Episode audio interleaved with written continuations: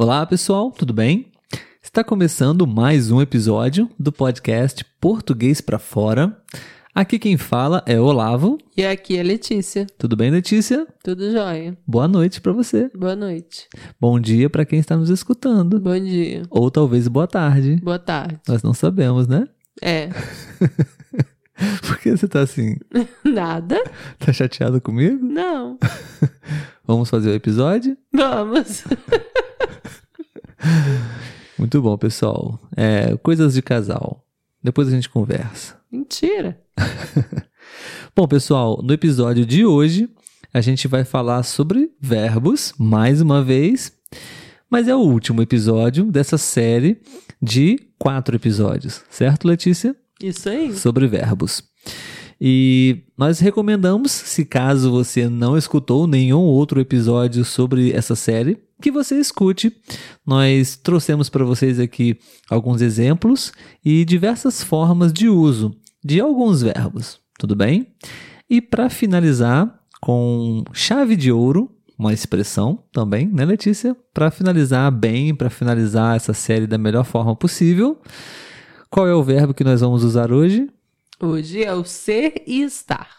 Verbo ser e verbo estar. Antes de falar sobre esse verbo, gostaríamos de convidar você para poder conhecer o nosso canal no YouTube e também as nossas redes sociais, tudo bem? Se você ainda não conhece, confere lá. Inscreva-se no canal e você pode também seguir o nosso Instagram para que você possa estar sempre atualizado sobre dicas de português. Bom, o verbo ser e estar normalmente ele é muito difícil, principalmente para pessoas falantes do inglês, né? Porque em inglês nós temos o verbo, qual é, Letícia? Hum. O verbo ser e o verbo estar, qual é? É o verbo to be. Isso aí, muito bom. Parabéns, Letícia. Pelo menos isso eu sei. O verbo to be é o verbo que é é o verbo mais estudado nas escolas. Talvez É. durante todos os 10 anos que nós estudamos nas escolas, nós estudamos o verbo to be, né? Verdade.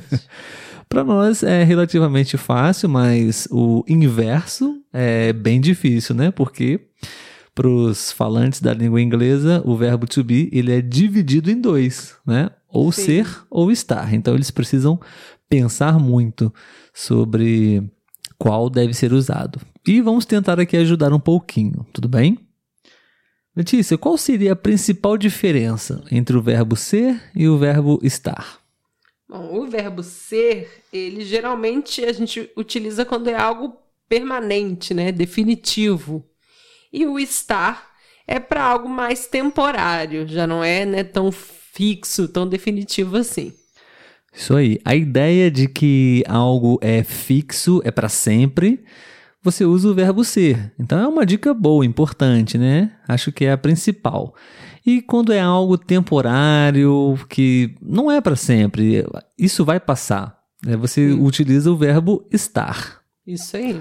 Vamos aos exemplos? Vamos lá. Vamos começar, Letícia, com o verbo ser, beleza? E os seus mais diversos usos. Por exemplo, no sentido de posse. O violão é do João. O violão é do João. Então, é dele, não é de mais ninguém. É definitivo, né? Usamos também em dias de semana.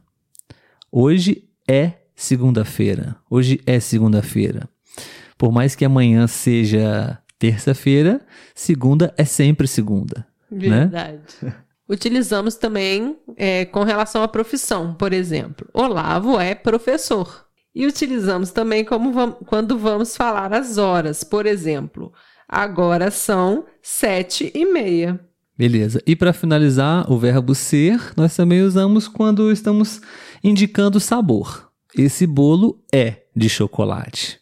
Ele não pode ser de outro sabor. Ele foi feito com os ingredientes do chocolate. Então, todos esses exemplos são exemplos de uma ideia definitiva, fixa, para sempre. Agora, o uso do verbo estar normalmente é algo que pode mudar a sua condição. É transitório. Por exemplo, quando nós estamos falando sobre temperatura, o estado do tempo, né? Hoje está calor, mas amanhã pode estar frio. Certo? Sim. E para localização também, por exemplo, eles estão na Bahia.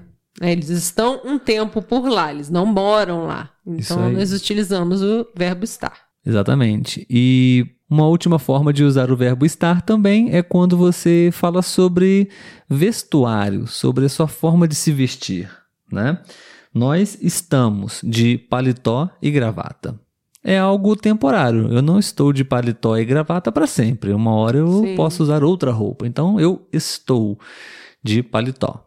Ok, pessoal? Então, relembrando, se é algo fixo e definitivo, você utiliza o verbo ser.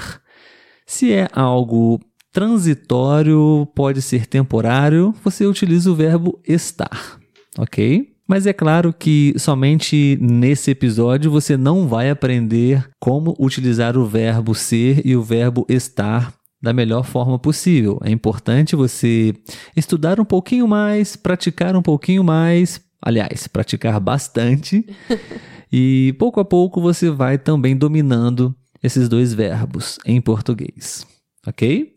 Esperamos que vocês tenham gostado dessa série de episódios sobre verbos e a gente se vê no próximo episódio. Tudo bem, Letícia? Tudo bem. Você está com sono? Um pouquinho.